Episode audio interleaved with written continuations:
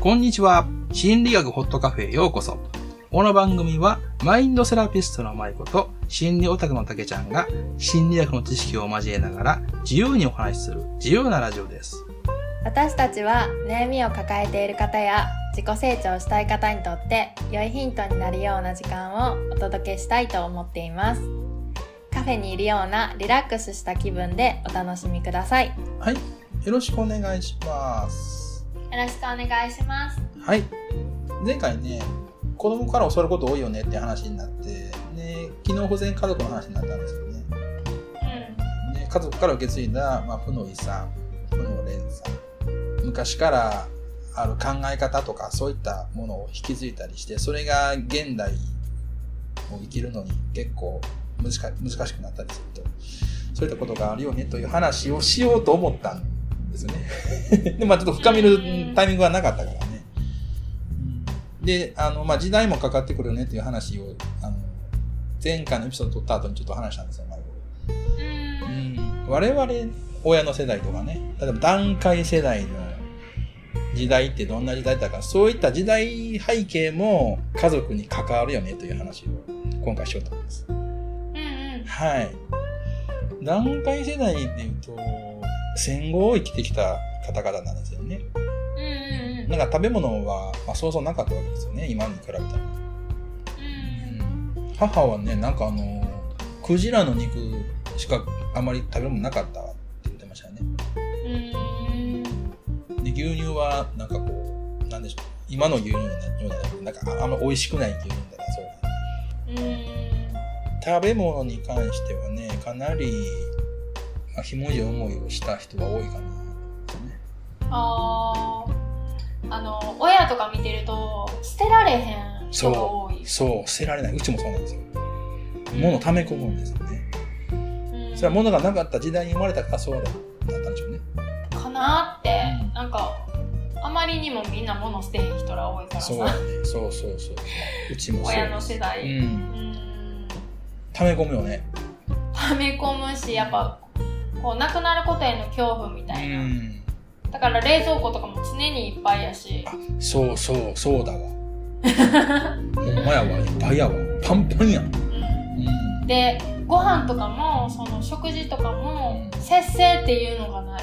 あそうやね。あそうあのもう際限なく食べちゃうよね。食いすぎだって。そうそうう。ん、よく言うよね。断崖性のだからおかずとかも多いとか。多いね。で足らんくなったら嫌やから余計に作るあるかなそうそう。でまあその時代っていうのが、うん。私なんでその時代っていうのもあるよねって言ったのかっていうのをさ、機能不全ってなるとさ、やっぱり親のことを結構嫌悪感持ったりとか、うん。憎く感じたりとか、うん。なんで自分の親はこんなんなんやろうって思う人結構いると思うんやけど、うん、うん、やっぱ親子関係がうまくいってへん人も結構多いから。そうやな。でだからといってじゃあお金が関係してんのかって言ったらそうでもなくてそうやね。なんかお金があればお金で解決しようとしてた家族に関しては愛情がないからやっぱり、うん。あの不良になったりとうんうんか、うんうんあのねよく芸能界のさ、その息子さんが何か犯罪に巻き込まれたりとかさ、うんうんうん。そういうのってお金はあるけどお金で解決されてきたから、うん。愛情がないとか機能不全って言ってもそのもう親親世代も自分に必死やからね。愛情の書き方が分からへんかったりとか、うんうんうんうんうん。そうやと思う。っていうので嫌な思いをしてきた子供たちが次の世代にはそうしたくないって思うって、ん。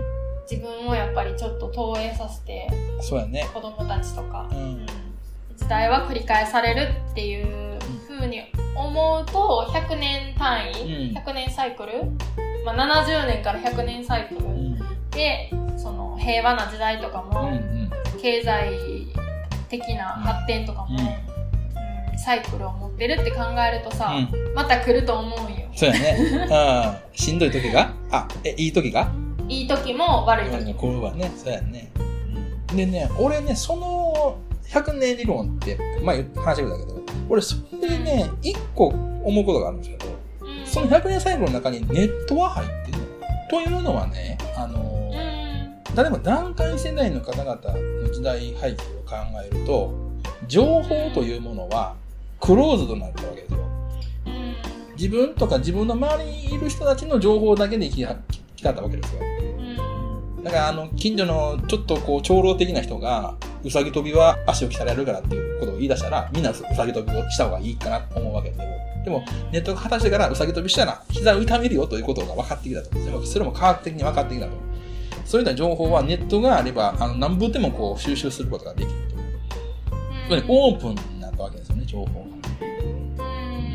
で情報がオープンになることで、もちろん弊害もあるけれども、いいこともたくさんあるんだと思うんだよ。この情報のクローズとオープンだいぶ、こう、時代背景としては大きく関わってるかなと思うんだけど、どう思う？うん。その情報に関しても、テクノロジーっていう、私は、視点で見てて、うん、まあ言うと、その、テレビが普及しました。冷蔵庫が普及しました。自動車が普及しました。次、鉄道が、とか、電車、飛行機。で、次が、その、まあネット、パソコン、とか、スマートフォン出ました。で、スマートフォン出て次はスマートウォッチ出ました。次は無人化レジ、はいはい。どんどん進んでいくやん、テクノロジーって。だから、そのサイクルの中にテクノロジーっていうのは何かしら、刀の時代から銃に変わっていったように、何かしらやっぱり、その、進んでいってるんやけど、どっかでやっぱり、その頭打ちするところがあるなって思ってて。そうなんや。ほうほうほう。で、ネットに関しては、私の中では、あの、もうちょっと頭打ち仕掛けてるなっていうところがあって、うん、で、オープンソースっていうのも、前は、知らなかったことが知れる。で、マップがあるから、今は、たどり着けないところもたどり着けるようになったとか。その反面、情報が多すぎて、えっ、ー、と、質のいい情報が取れなくなってきてて。うん、なるほど。で、面白いのが、その質のいい情報を取るっていうのが、うん、どうやってじゃあ質のいい情報を質のいい情報を取っていくかっていうところは次の考える人によっては、課題とする人もいるし、うん、それを求める人もいる。ただ、そのテクノロジー的に別に今で満足やから、うん、なんていうの今のままでいいっていう人もいると思う、ね、でそこを問題意識持ったりとか、うん、次の時代はじゃあどうなっていくのかっていう人たちがまた次の時代を作っていくやん、うん、そういう目線で言うとサイクルにはなってるなと。思うああなるほどね。そうか。みんながみんな同じ情報を持って取れるっていうわけじゃないもんな。うん、うんうん、そうかそうか。確かにそうやな。あそこのところは俺観点なかった確かに。情報、質のいい情報を取れる人と取れない人がいるいるってことだね。取れる人と取れない人がいる。うん。うんそうか、そうか。なるほどね。そういった意味で言うと、我々の親の世代、まあ段階世代、もしくはまあそそれちょっと下の世代ですね。あの世代というのは、なかなか情報を取得することが難しかったんだろうなって思うね。な何が正しいのかということの話になってくるんだよね。なんかそれこそテレビとかのメディアの時代やから、うん、ラジオとか、うん、だから情報が一種類というか。そう限定的なのね。そうそうそう。だからそのも盲信する人も多いイメージ。ね。うん。それだけに勘違いが生まれたりね誤解が生まれたりしやすいんだよね。うん。それが親子関係に関わってくるっていうのはあるよね。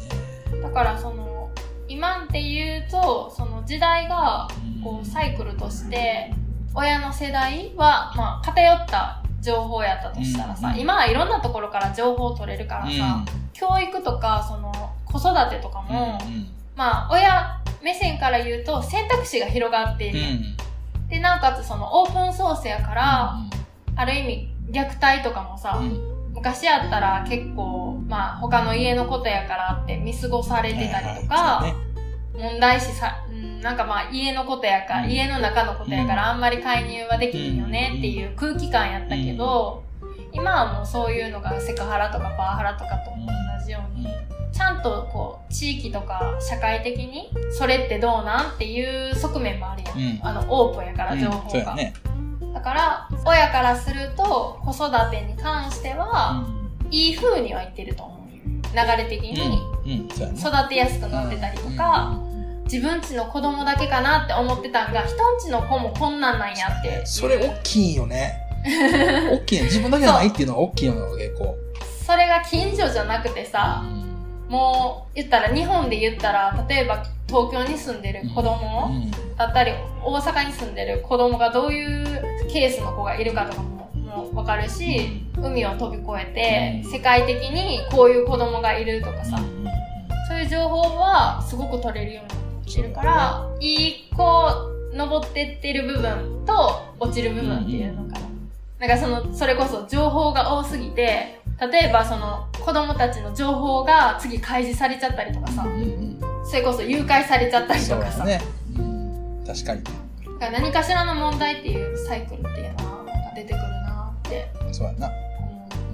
思う。あのーまとめるとですね、しゃあない部分があったんですよね。知らなかった。時代を考えると、我々の時代と我々の親の世代、親の世代の親の世代、おじいちゃんおばあちゃんの世代の時代背景を考えると、しゃあないですよ。そう、しゃその、あない。うんその部分が結構多分にあるんです。